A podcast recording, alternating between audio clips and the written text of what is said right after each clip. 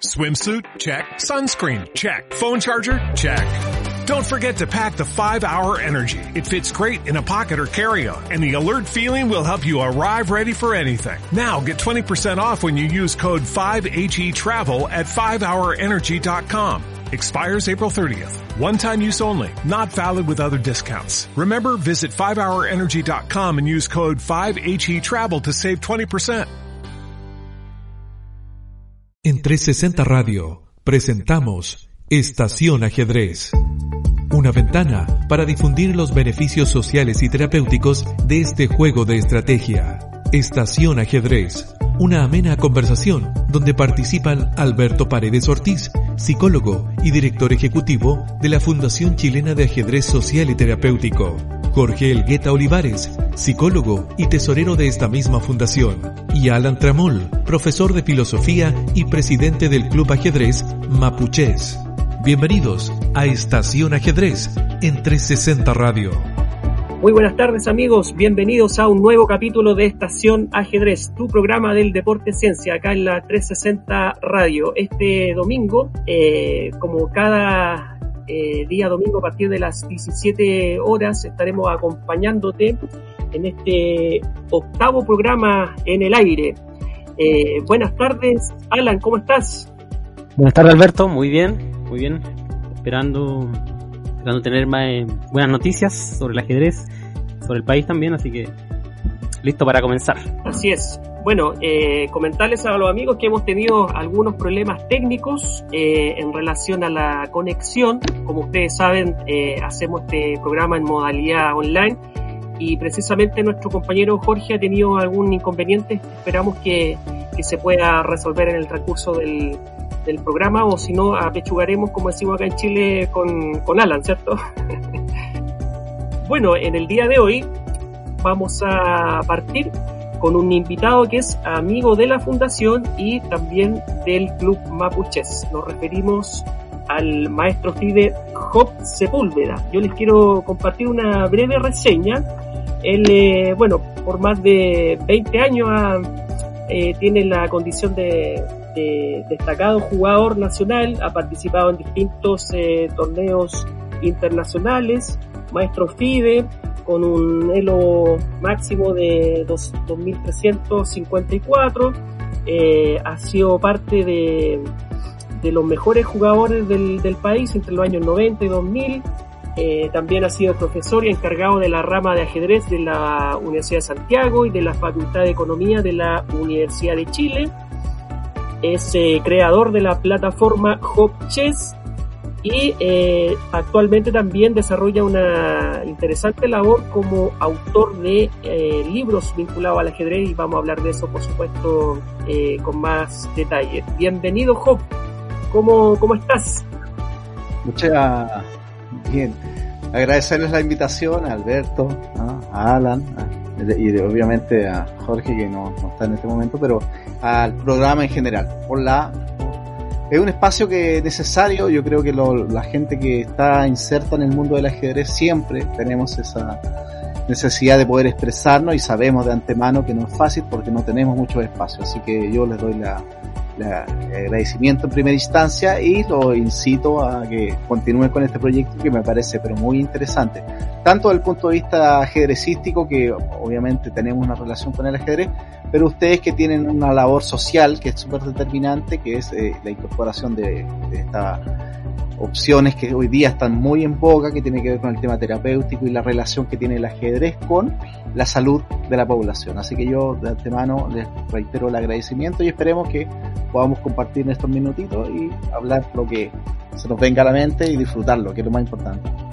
Sí, efectivamente, Job, eh, quisimos partir eh, contigo porque, bueno, eh, un amigo ya de ambas instituciones y, y también porque, bueno, quizás está más eh, vinculado con el tema del ajedrez deportivo, que es como la, lo primero, ¿cierto? Lo, lo básico para quienes somos aficionados al ajedrez, sin perjuicio que, que en el caso de la fundación nos dedicamos a las aplicaciones sociales y terapéuticas, pero en honor, digamos, al, a la importancia del, del, ajedrez deportivo o competitivo, quisimos contar con, con tu participación para que a hablar de distintos temas en este capítulo que tienen que ver con, bueno, con el, con tu labor como autor, eh, tu plataforma Hop Chess, también eh, acerca del torneo de candidatos que se viene prontamente y también, o por qué no hablar un poquito del ajedrez chileno.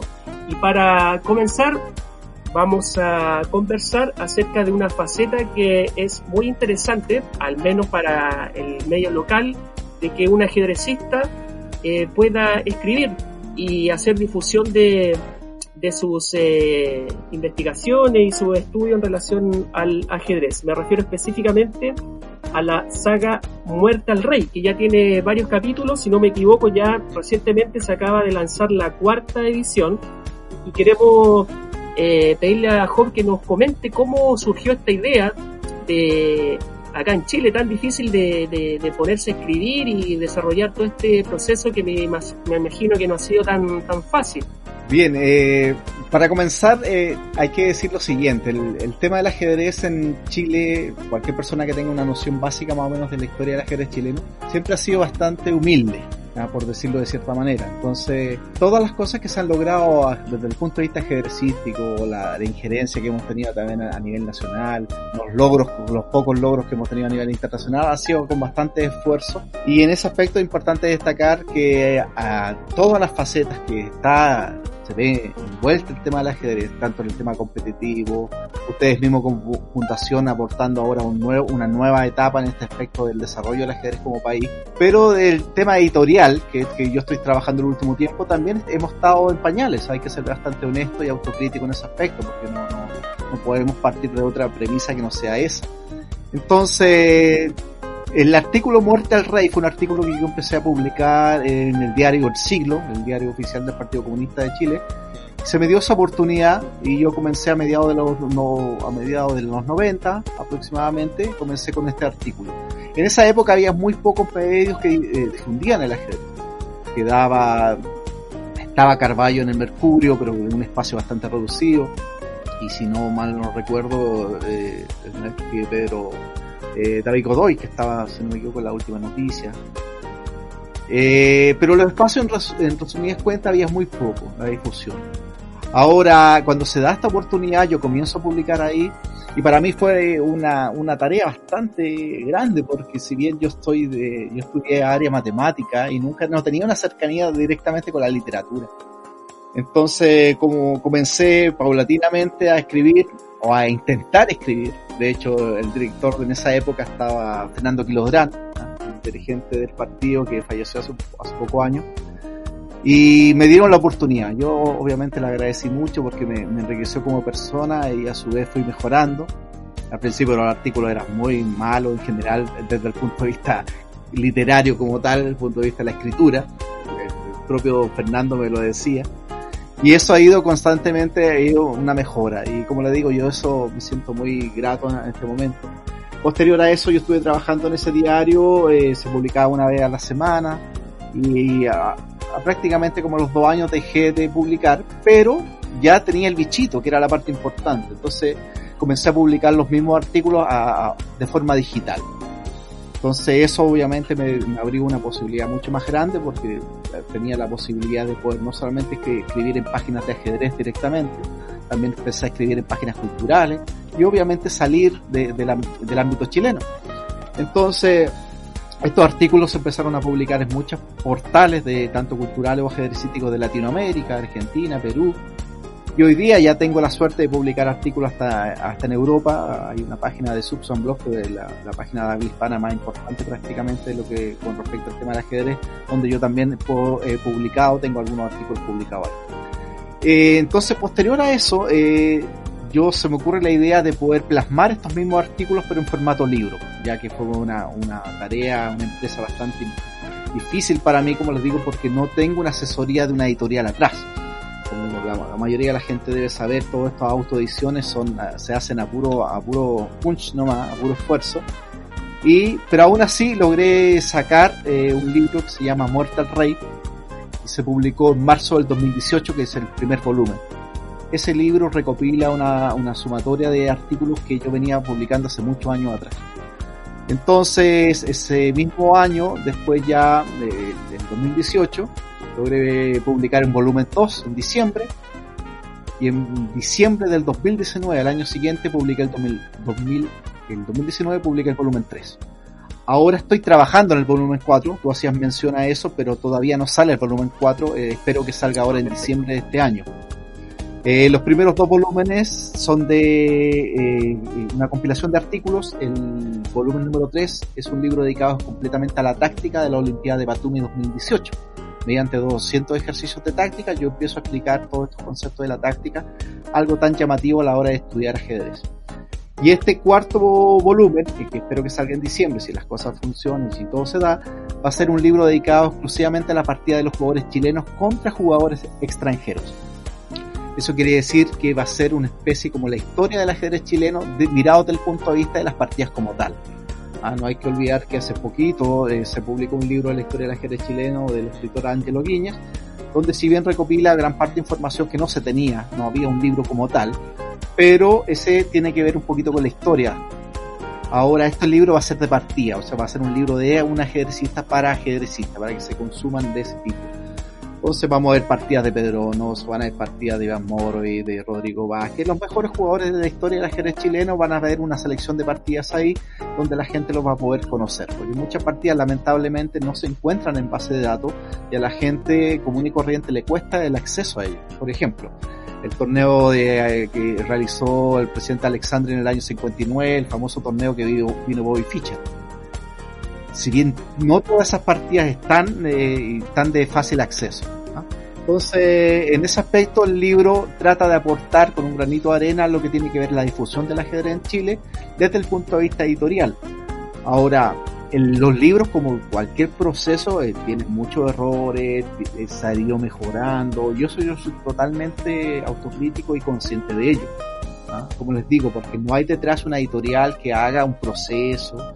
Pero aún así, yo creo que el esfuerzo ah, me, ha recompensado porque he recibido muy buena aceptación tanto de los ajedrecistas chilenos como a su vez de muchos ajedrecistas y de gente de fuera del mundo en general, porque del mundo del ajedrez me refiero porque una de las primeras cosas que hice con el libro ajedrez es dedicarlo, eh, dejarlo abierto, libre, con respecto al tema de poder descargarlo libremente para que cualquier persona tuviera acceso a él.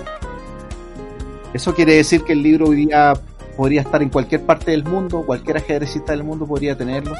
Si bien uno siempre parte de la premisa que es un aficionado al ajedrez, pero aún así, sin ser un gran jugador de ajedrez, he sido parte testigo de la historia del ajedrez chileno en las últimas prácticamente tres décadas. Entonces, eso igual de una u otra manera tiene un valor. Y eso es lo que yo he tratado, como le digo, de entregar a través de estos libros de ajedrez. Así esperemos que no podamos eh, terminar el número cuarto y ver hasta dónde llega este proyecto. Yo no realmente no les podría definir bien eh, qué es lo que espero. Eh, generalmente uno con los libros tiene una mirada un poquito crítica. Yo recuerdo que eh, Roberto Bolaño hace un comentario con respecto a los libros que dice que los, que los libros tienen que tener la capacidad de verse reflejados en un espejo. Yo no, no sé realmente si estos libros algún día van a tener una mínima capacidad de verse reflejados en un espejo, como señala Bolaño. Pero sí pienso objetivamente que puede marcar un antes y un después con respecto a un proceso editorial en Chile. ¿ah? Yo en ese aspecto soy súper eh, honesto y también eh, hago mención al mundo del ajedrez. Yo creo que nosotros para poder mejorar desde el punto de vista ajedrecístico no solamente necesitamos mejores clubes, una mejor federación, un, un nivel más competitivo, también necesitamos que el mundo editorial también se nutra de ello y los mejores ejemplos obviamente son lo que pasa en España y en Argentina, donde tenemos un, tema editorial muy pero muy avanzado en comparación a nosotros que estamos lamentablemente en pañales en lo que respecta a Muy bien. Así que eso te puedo dar como una sí, muy interesante el, el detalle que nos entrega Job Vamos a ir a una pausa musical para que tome agüita y sigamos conversando. Suena para ustedes The Police con la canción Synchronicity 2 del año 1983.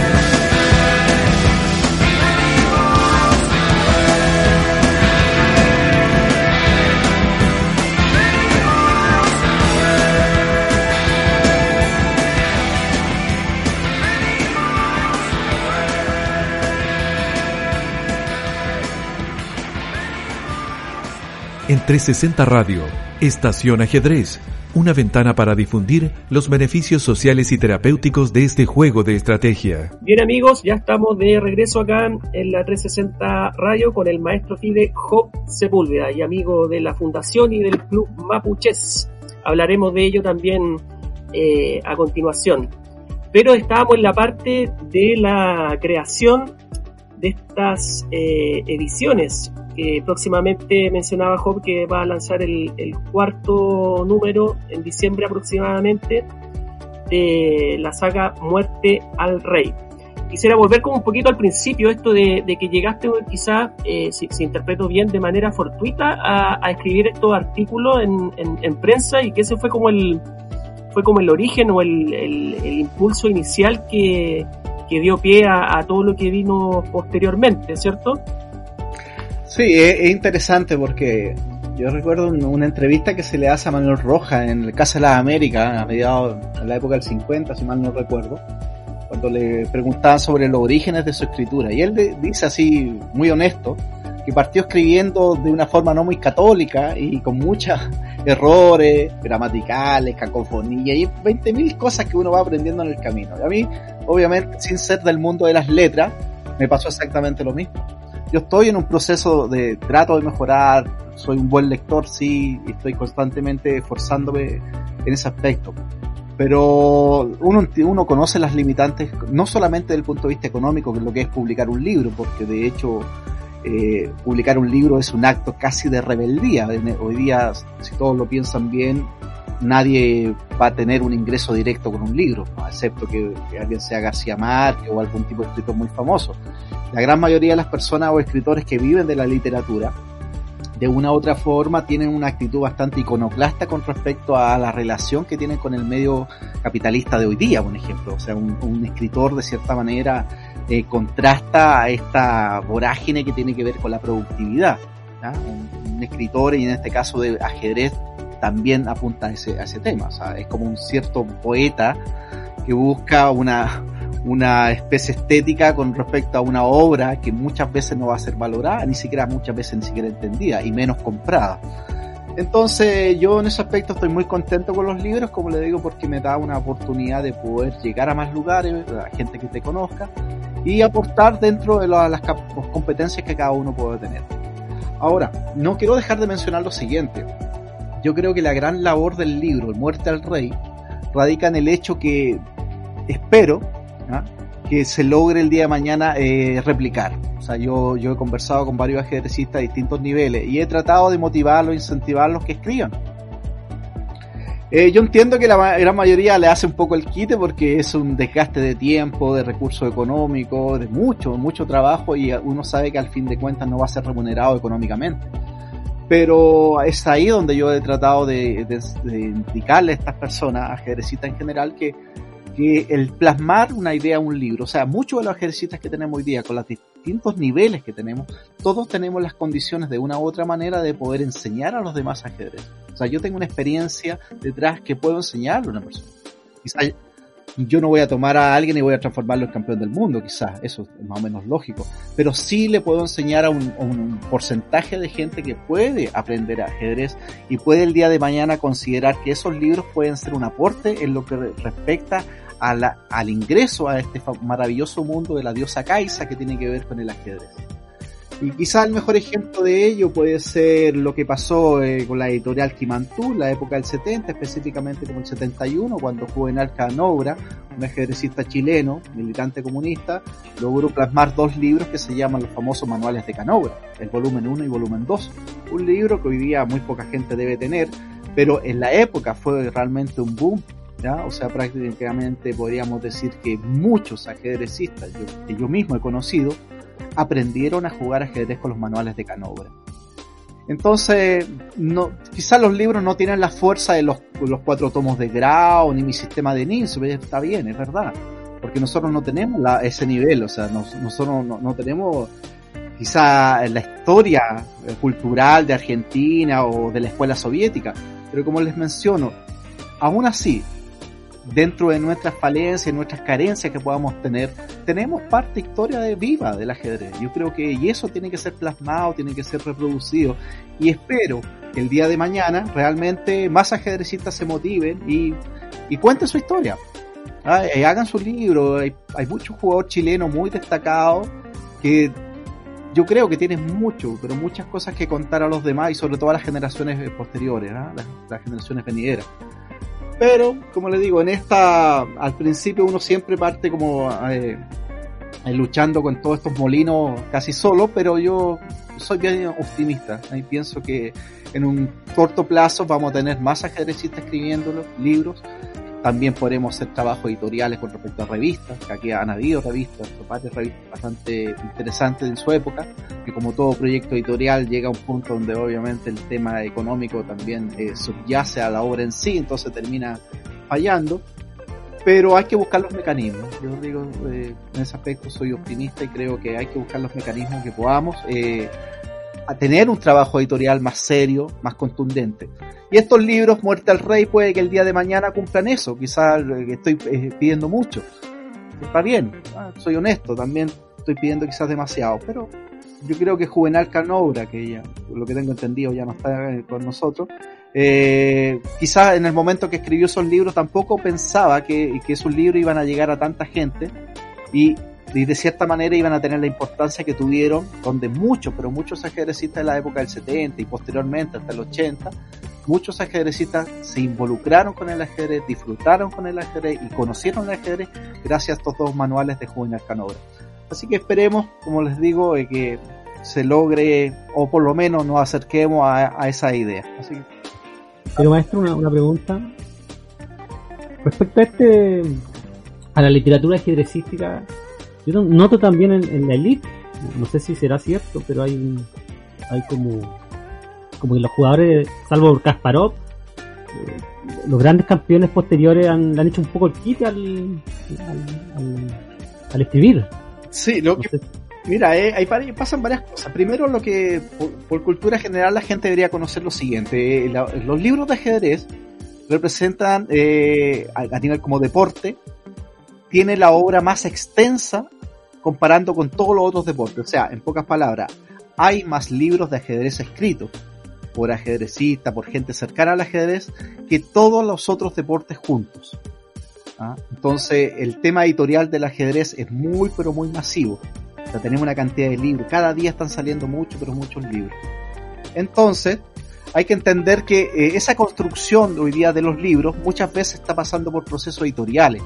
Entonces, que un gran maestro escriba un libro va a depender mucho de muchos factores. Primero, ellos no, ellos no están pensando lo que estoy pensando yo, yo estoy pensando el punto de vista ajedrecístico más y, ideológicamente pensando en la filantropía, pensando en aportar un poquito grano de arena a una mejor sociedad.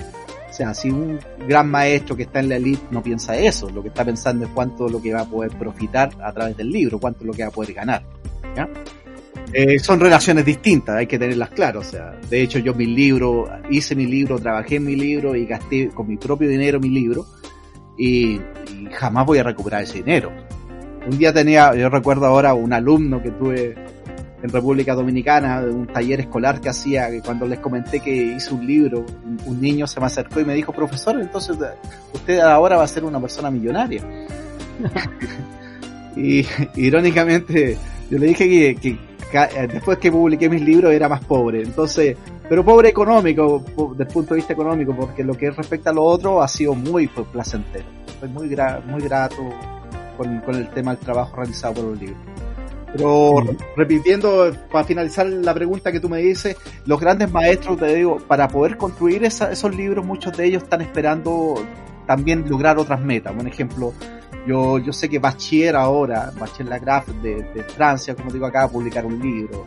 Eh, pero son jugadores jóvenes también. ¿ah? Generalmente los libros también están asociados también con, o, con jugadores que ya lograron como eh, la máxima cúspide en su carrera como tal. Porque les menciono, o sea, escribir un libro requiere un trabajo bastante sistémico, una dedicación, entonces no todos están dispuestos a hacerlo. ¿Ah? y sobre todo cuando ellos, muchos de ellos están compitiendo de igual a igual con los mejores del mundo. Entonces también hay un tema ahí interesante. Pero si lo analizamos desde el punto de vista chileno, que nosotros vivimos una realidad totalmente distinta, aquí no tenemos jugadores de la elite, mucho menos, hay jugadores profesionales, un par de jugadores con suerte, pero aún así yo creo que todos los jugadores pueden expresar, como te digo, su conocimiento a través del ajedrez. ¿Ah? Eso también, y, ahí es donde yo quiero apuntar. O sea, por lo menos intentarlo. Muy bien, Job. Eh, yo creo que, que, es muy interesante este, este proceso creativo que podríamos denominar en cuanto a, cómo tú te enfocas en, en, la escritura de, estos libros. Y no sé si nos puedes comentar un poquito cómo, cómo eliges los temas o, te inspiras como para eh, por dónde guiarte para poder eh, eh, elegir alguna temática en particular. Tú mencionabas lo de la Olimpiada, ahora en relación al, poco a la historia del ajedrez chileno. ¿Por dónde tú vas calibrando para llegar a, definir el, contenido de, un libro en particular?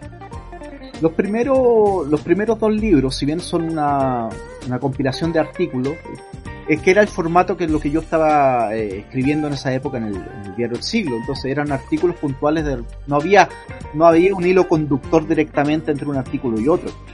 Eso a su vez tiene sus limitantes, pero también podemos mirarlo desde el punto de vista positivo, que también amplía la mirada, porque yo puedo en un libro de ajedrez hablar de distintos temas. Puedo hablar de un tema específico de apertura o un ejercicio de medio juego y, por ejemplo, puedo enseñar finales. Hay que recordar eh, que el libro clásico de Mi Sistema de Nisue, que es uno de los padres, ¿cierto?, de la escuela hipermoderna del ajedrez, ese libro, o gran parte de ese libro, fue publicado de la misma forma a través de diarios. Entonces, fíjense que mi sistema de inicio, después la práctica de mi sistema, que son libros clásicos en, la, en el aprendizaje de cualquier ajedrez a nivel mundial, pasaron también por esa misma eh, filtro en ese aspecto que fueron que un, eh, tenemos una ajedrecista que está trabajando en un diario empieza a ocupar ese medio ah, en este caso escrito ah, para poder difundir su pensamiento ajedrecístico. En esa época nada menos que estábamos hablando que Ninsu que el padre del ajedrez hipermoderno. Entonces eso obviamente tenía una relevancia mucho mayor. Entonces, eh, con respecto al tema en sí, hacer un libro de algo muy específico, de un tema, es bastante complejo porque en el fondo muchas veces no se van a tener las competencias para poder hacerlo. Un ejemplo, si yo dijera voy a hacer un libro sobre una apertura específica, pero eso, si yo, si yo me demoro, no sé, escribir un libro unos dos años, eso podría estar trabajando quizá el doble o triple, o sea, ¿Por qué? Porque la apertura es algo que cambia constantemente, entonces requiere un nivel mayor de, de acuciosidad, de rigurosidad a la hora de poder plasmar un libro que tenga una validez. Pero, dime. a propósito de eso, bueno, a mí me preguntan por lo general en, el club eh, los libros del maestro Job, eh, ¿para qué nivel están escritos, destinados, o son diferentes? Un poquito. Sí, lo que eh, los libros generalmente, este, o sea, el, nicho que uno apunta tiene que ver con el nivel aficionado. O sea, si tú me preguntas a mí, los libros son para aficionados. Ahora es un concepto bastante ambiguo que la, hay mucha gente que lo dice, chuta, y como si tú soy aficionado con más de treinta y tantos años ligado al mundo del ajedrez, ¿qué le queda a los demás que, que tienen 1500 de él o 1000 de él? Pero lo que hay que entender bien ahí ese concepto que la profesionalización de un deporte como tal tiene que ver con ello. O sea, tiene que ver con jugadores profesionales que se dedican a eso.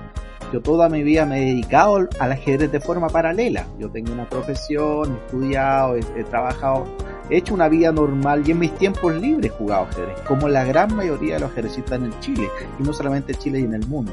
O sea, el 99% de los ajedrecistas del mundo son aficionados. ¿ah? Los jugadores de la élite, ¿ah? los jugadores que viven exclusivamente y viven bien del ajedrez deben ser los primeros 50 jugadores del mundo el jugador número 100 del mundo, el 150 del mundo, ya está pasando bastante eh, penurias para poder llegar a fin de mes.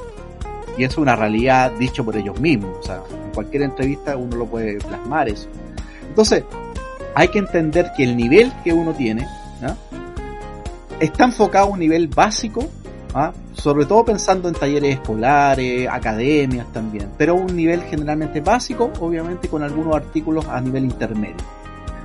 Eh, eh, es importante ¿ah? porque hoy día que tenemos un, exitismo, porque el sistema nos determina que tenemos que ser ganadores, winners a, costa de cualquier motivo, aunque sea aplastando a los demás, eh, es súper honesto a decirlo para dónde está apuntando. O sea, porque yo no te puedo vender un libro a ajedrez diciendo que te voy a transformar en campeón del mundo, porque yo nunca ni siquiera me acerco a eso. ¿ya? Tenemos una facilidad muy enorme de ofrecer cosas ¿ah? mágicas o no sé, palabras como la felicidad, que se manosean y todos tienen libros, fórmulas mágicas para ese tipo de cosas. El ajedrez no, el ajedrez está más cercano a las matemáticas en ese aspecto, requiere mucha rigurosidad, mucho trabajo, mucho estudio, y uno, con el nivel que uno tiene, uno puede, como te digo, enseñarle a mucha gente a jugar ajedrez. Pero siempre manteniendo una cordura, o sea, en ningún momento yo te digo, ah, toma el libro Saga Muerte al Rey y transfórmate en gran maestro en seis meses. No, o sea, eso es un absurdo, o sea, no, no funciona así que la literatura si te lo permite. O sea, tú puedes buscar hoy día libros de autoayuda que te dicen que en tres, seis meses tú ya cambias totalmente tu personalidad y eres un hombre exitoso. Y tú vas a parafernalia, que todos sabemos que en el fondo que no es más que basura, eso no es así. Pero en el mundo del ajedrez es al contrario, es trabajo, trabajo, trabajo y es súper importante, un jugador normal puede progresar y llegar finalmente, como te digo, a un buen nivel. Y ese es, es realmente lo que el, libro, el libro apunta y busca. La saga Muerte al Rey está dedicada a los aficionados. ¿Por qué? Porque quien lo escribe es un aficionado. Así de simple. Bien, compañeros, vamos a ir a la música. Eh, suena para ustedes el grupo The Pretenders con la canción Back on the Chain Game del año 1982.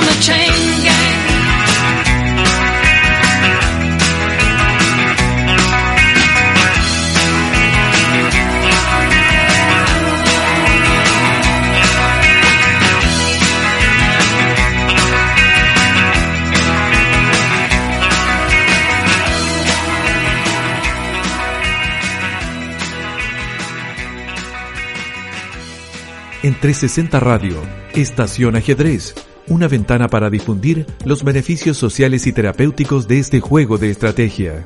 Bien amigos, estamos de regreso acá en Estación Ajedrez, un programa del deporte ciencia, como cada domingo a partir de las 17 horas. Y recuerden que estaremos también posteriormente en la sonda de 360 Radio, en todas sus plataformas online, podcast y a través de la aplicación para celulares.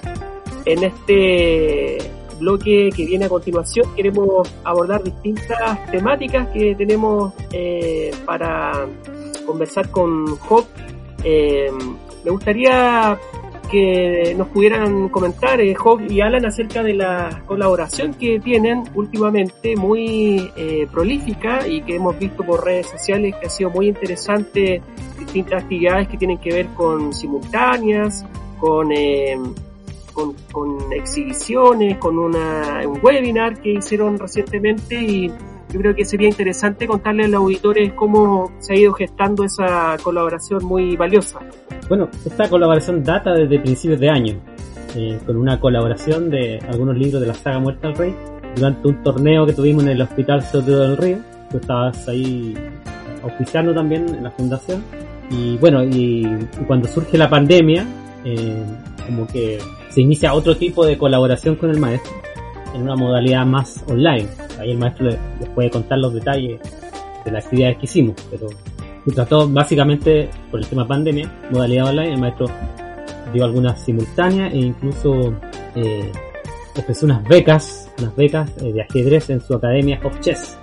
Aquí el maestro nos va a contar qué tal le pareció la experiencia de trabajar con nosotros en forma online al menos. Sí, mira, yo en ese aspecto, yo cuando, de hecho, uno de los, específicamente como yo estaba viviendo fuera de, de, Chile, entonces uno de esos viajes que vine acá, tuve la oportunidad de conocer a Alberto con el tema de la fundación y fue lo primero que obviamente me llamó la atención. Si bien no es, no es un área que a mí me compete directo porque yo no tengo ninguna carrera relacionada con el tema puntual, pero aún así, desde el punto de vista lúdico, desde el punto de vista lo que tiene que ver con la inserción social, que lo que tiene que ver con el ajedrez, porque aunque eh, quizás hay gente que le cueste un poquito recordar y tenga mala memoria, pero la, muchas veces el ajedrez para nosotros fue realmente un gran, un gran trampolín a la hora de poder conocer gente y poder socialmente ir avanzando.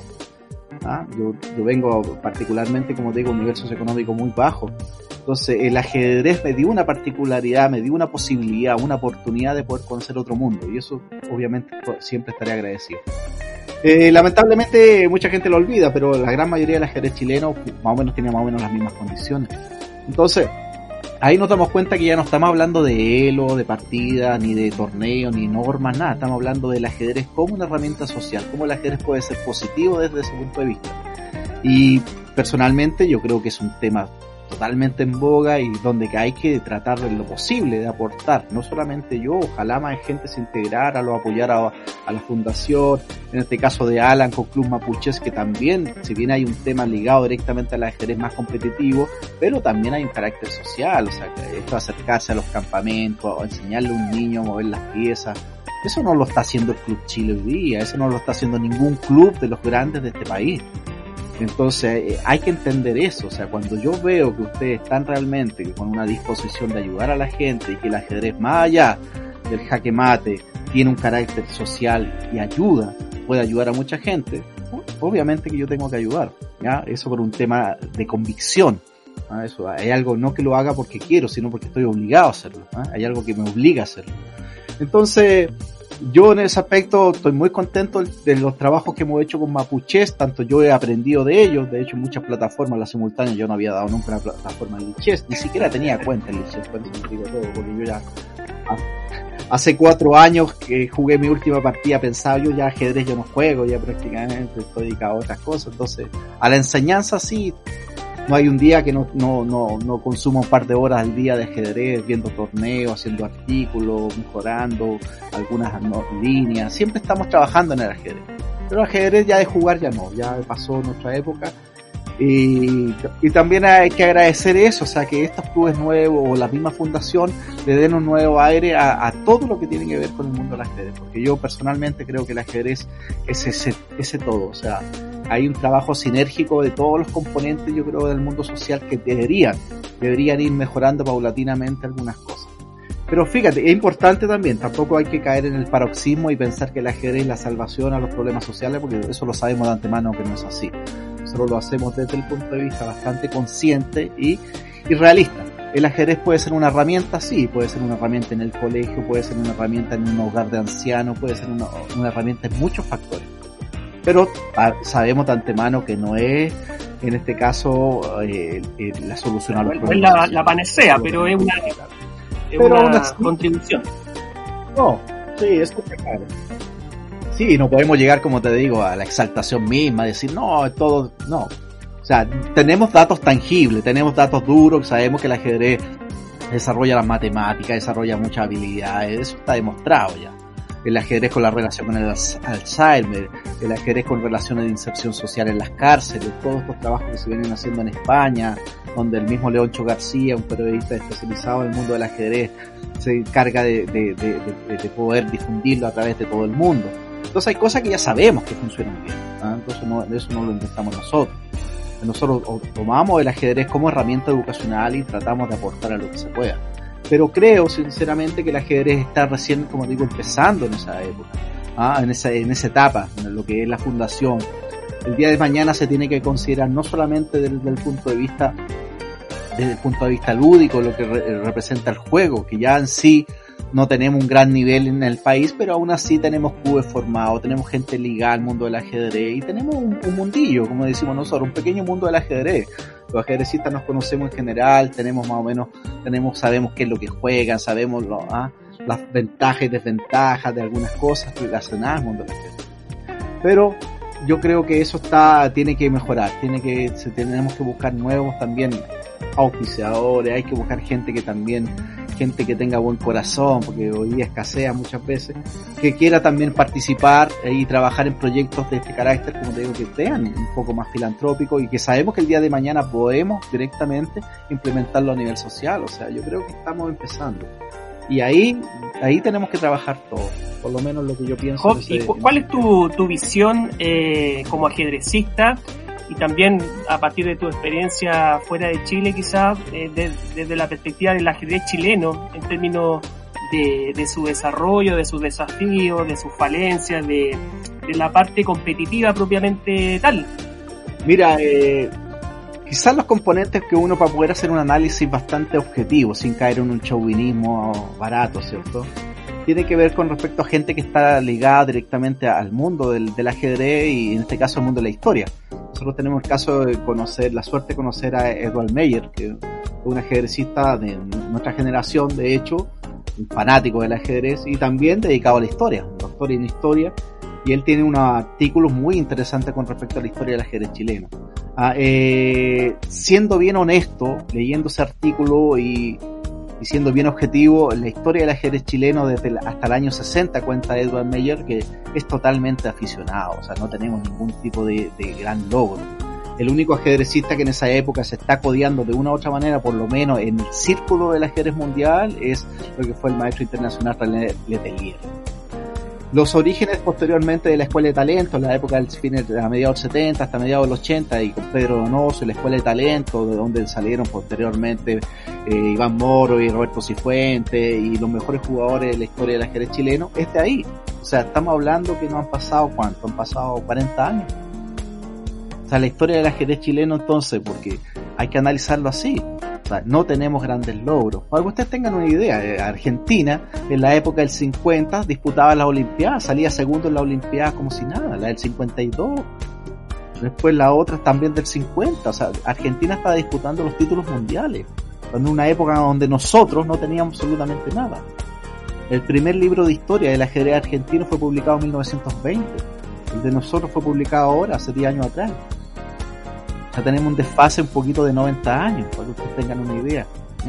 Entonces, a la hora de hacer un análisis bastante macro, obviamente tenemos que ser objetivos y darnos cuenta que el ajedrez chileno siempre ha sido un nivel aficionado. Y posteriormente, en los últimos 40 y 50 años, sí hemos tenido un par de jugadores muy destacados que han logrado de una u otra manera acercarse un poco al ajedrez mundial. Iván Moro y Roberto Cifuentes, Rodrigo Vázquez, ¿cierto? Pero aún así siempre ha sido de forma solapada, no, no porque ellos están, ninguno, nunca hemos tenido un ajedrecista chileno en la élite mundial, eso, eso hay que ser, hay que ser muy drástico con eso, ¿no?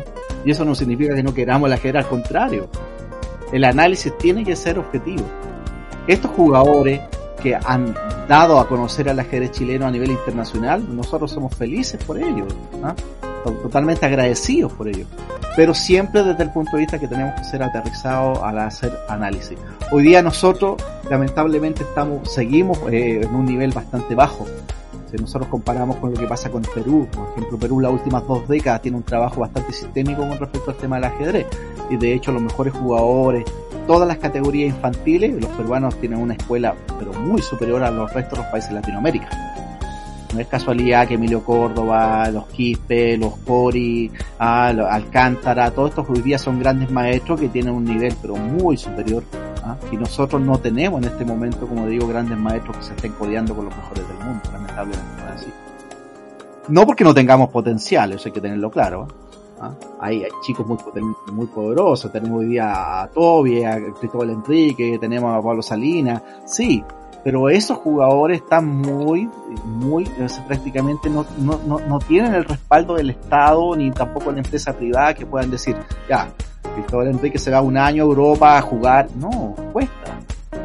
O sea, un ajedrecista se va a Europa y no se gana ni un premio. O sea, porque olvídate, hay mil personas que juegan mejor que tú en, Europa en este momento. Entonces no, no podéis pensando que vaya a ir a Europa y vaya a ir a cobrar. O sea, tienes que ir a Europa con el dinero suficiente para vivir y todo. Tiene que estar todo cubierto. Y esa es la realidad que tenemos hoy en día. O sea, por eso le digo, no es capital humano, tenemos gente talentosísima. Pero si no tenemos ah, las capacidades para poder financiar eso, estos chicos terminan perdiéndose. O sea, lamentablemente terminan siendo los mejores del país. Ya, listo. ¿Y, después de eso qué hago? En el ámbito educativo, Job, eh, ¿cómo visualizas tú la situación esto de que en, muchos países eh, se está introduciendo el ajedrez en, en la escuela, pero no como taller extraescolar, que es como lo típico que, que, acá se hace en Chile, pero eso en mi opinión no tiene nada que ver con, con ajedrez educativo, sino que como algo transversal o interdisciplinar, como ocurre en, en otro tipo de, de, realidades. ¿Cómo visualizas tú este fenómeno que, que está ocurriendo? Sí, yo en ese aspecto la, hay, hay muchas pruebas muy tangibles de muchos países donde solamente en España, que siempre son como los ejemplos más cercanos que tenemos, obviamente por el lenguaje y por la relación que podemos tener con ellos, pero en Europa, en varias partes, ya sabemos que la ajedrez ya desempeña un papel importante. No solamente los países que derivaron de la Unión Soviética, ¿cierto? No de estas 15 repúblicas que se dividieron y terminaron, donde el ajedrez para ellos obviamente es parte de la estructura de su país como tal. Armenia, Letonia, Ucrania, no pero estamos hablando de los otros países ¿ah? de Europa también, el ajedrez desempeña un papel muy importante porque en el fondo se incorpora, como le digo, un deporte, un deporte que tiene ventajas cualitativas y donde en el fondo la inversión es bastante baladía, o sea, en el fondo es bastante escasa. O sea, lo que hay que invertir para hacer un club de ajedrez es bajísimo. Lo que hay que invertir para un taller de ajedrez es bajísimo. Si lo comparamos con cualquier otro deporte que necesita implementación, muchos deportes necesitan hasta canchas. O sea, fíjense que el ajedrez se puede jugar hasta mental. O sea, no necesitamos ni siquiera tablero ni piezas. Entonces, como donde lo miremos, nosotros nos damos cuenta que estamos tomando un recurso y la relación costo-beneficio, este ROI que supuestamente vamos a tener, es elevado. Entonces no es casualidad que la Unión Soviética lo haya implementado dentro del mundo del ajedrez, o sea, no, eso no fue un capricho. O sea, algo que nos genere una, entre comillas, una superioridad para la época, ¿cierto? Porque hay una búsqueda en ese aspecto, porque tiene que ver con el tema de la Guerra Fría, pero a su vez también que, la inversión sea baja. Entonces, el ajedrez sigue siendo hoy día a nivel educacional una herramienta muy poderosa y que está, como les digo, en Chile por lo menos hay algunos experimentos que se han hecho, se han intentado. A muchos años atrás se intentó en las Condes, yo sé que había un par de equipos en colegios que se implementaron, pero no estoy muy al tanto cómo están las cosas hoy día. Eh, lo que sí, como bien tú dices, el ajedrez como algo estructurado. ¿Ya? No el ajedrez simplemente como un taller complementario para poder rellenar la hora para que el chico no se aburra. No, estamos hablando de una cosa un poquito más elevada. ¿Ya? O sea, donde se les den seguimiento, donde este, si es posible que haya una relación directa de una federación con respecto a los trabajos que hacen los monitores en los colegios. Un ejemplo, la Bundesliga alemana, un ejemplo, ellos tienen a todo un nivel, todos los deportes giran en torno a una estandarización, una estructura. Y eso está ligado obviamente con el Estado y con las federaciones respectivas de cada deporte. O sea, no hay una improvisación en ese aspecto. Acá, lamentablemente, nosotros no tenemos estructura. Entonces, también pasa eso que tampoco tenemos el, el, capital muchas veces los profesores tampoco son están al tanto de lo último que se está haciendo o no hay una estandarización mejor dicho o sea, un ejemplo, en Alemania se ocupa un libro para enseñar al colegio ajedrez. Aquí yo puedo ir un monitor y hace clase con cualquier libro. Nadie lo está controlando. Entonces, ¿cómo sé yo que ese libro va a funcionar? ¿Cómo sé yo si ese profesor tiene las competencias para poder enseñar ajedrez? ¿No? pasa toda la asignatura Con la educación Sí, aquí. Sí, lo que pasa es que Sí, hay cosas que la improvisación funciona muy bien. En el jazz la improvisación es maravillosa, pero muchas otras cosas, esto de dejarlo al azar no funciona muy bien. En el ajedrez no funciona muy bien el azar. Lo que pasa es que ya tenemos un problema en educación. Sí, grande. Eso es un problema cultural. Sí. Entonces, calzar al ajedrez todavía falta, hay que esperar un poco.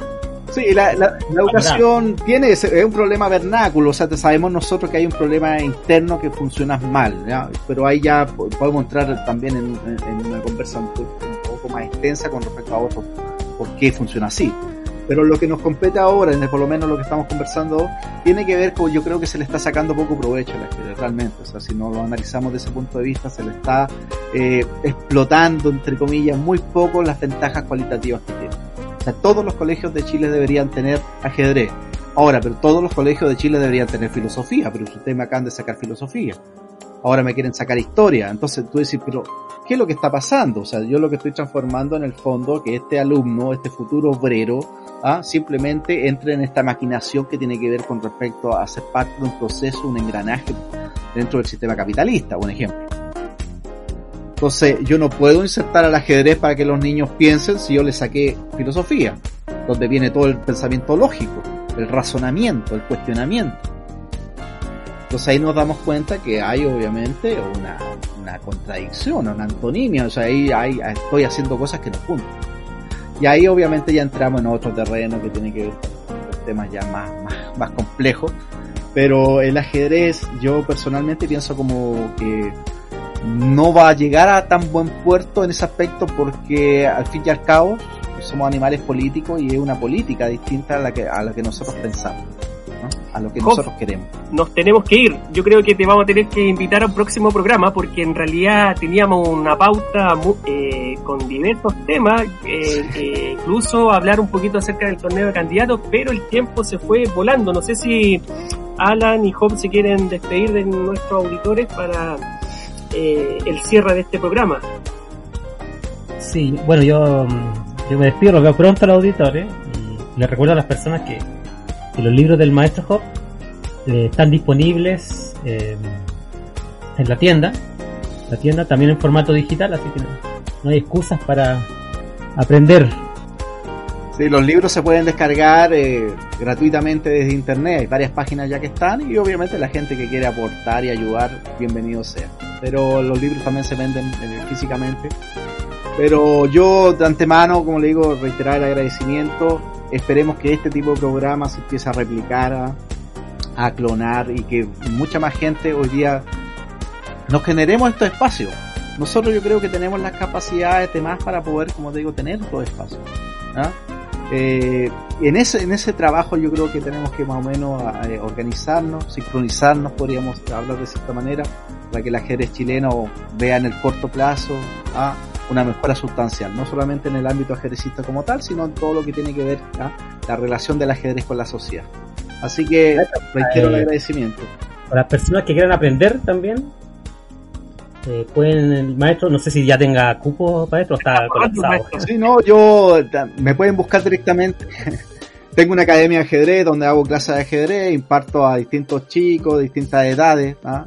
eh, pero también tengo un canal en YouTube, me pueden buscar directamente en YouTube donde voy enseñando mucho finales, voy enseñando estrategias, tengo harto movimiento, tengo una página también, Hopchess en Facebook, donde me pueden buscar también. Ahí voy impartiendo generalmente material, donde generalmente es casi todo gratuito. Y cualquier persona, como le digo, consulta, me puede buscar por las redes sociales y listo, como le digo, es un humilde servidor, un amante del ajedrez, ¿ya? Y, eso, yo creo que con eso estoy pagado. Yo estoy sinceramente pagado con el ajedrez porque me ha dado muchos buenos momentos y creo que mínimamente tengo que retribuir en, algo. Así que le reitero la Bien, muchas gracias Job por, tu tiempo, tu gentileza, tu opinión crítica y muy abierta. Eh, eso se valora acá en Chile sobre todo, que a veces nos cuesta, así que bien, esperamos eh, contar contigo a futuro en un próximo capítulo. Y bien amigos, nos vamos hasta el próximo domingo, como es habitual, con buena música Suena para ustedes Pearl Jam con la canción The Evolution del año 1998. Que tengan una excelente semana. Muy buenas tardes.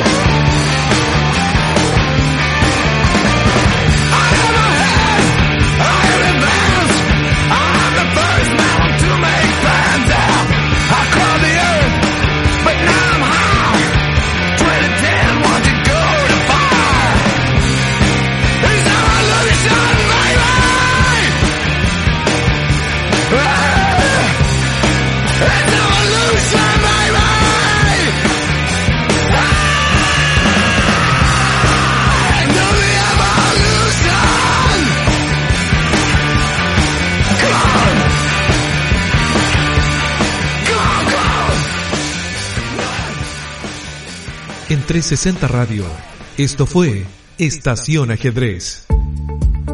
Una ventana para difundir los beneficios sociales y terapéuticos de este juego de estrategia. Estación Ajedrez Una amena conversación donde participan Alberto Paredes Ortiz, psicólogo y director ejecutivo de la Fundación Chilena de Ajedrez Social y Terapéutico. Jorge Elgueta Olivares, psicólogo y tesorero de esta misma fundación. Y Alan Tramol, profesor de filosofía y presidente del Club Ajedrez Mapuches. Estación Ajedrez. Cada domingo a las 17 horas en 360 Radio.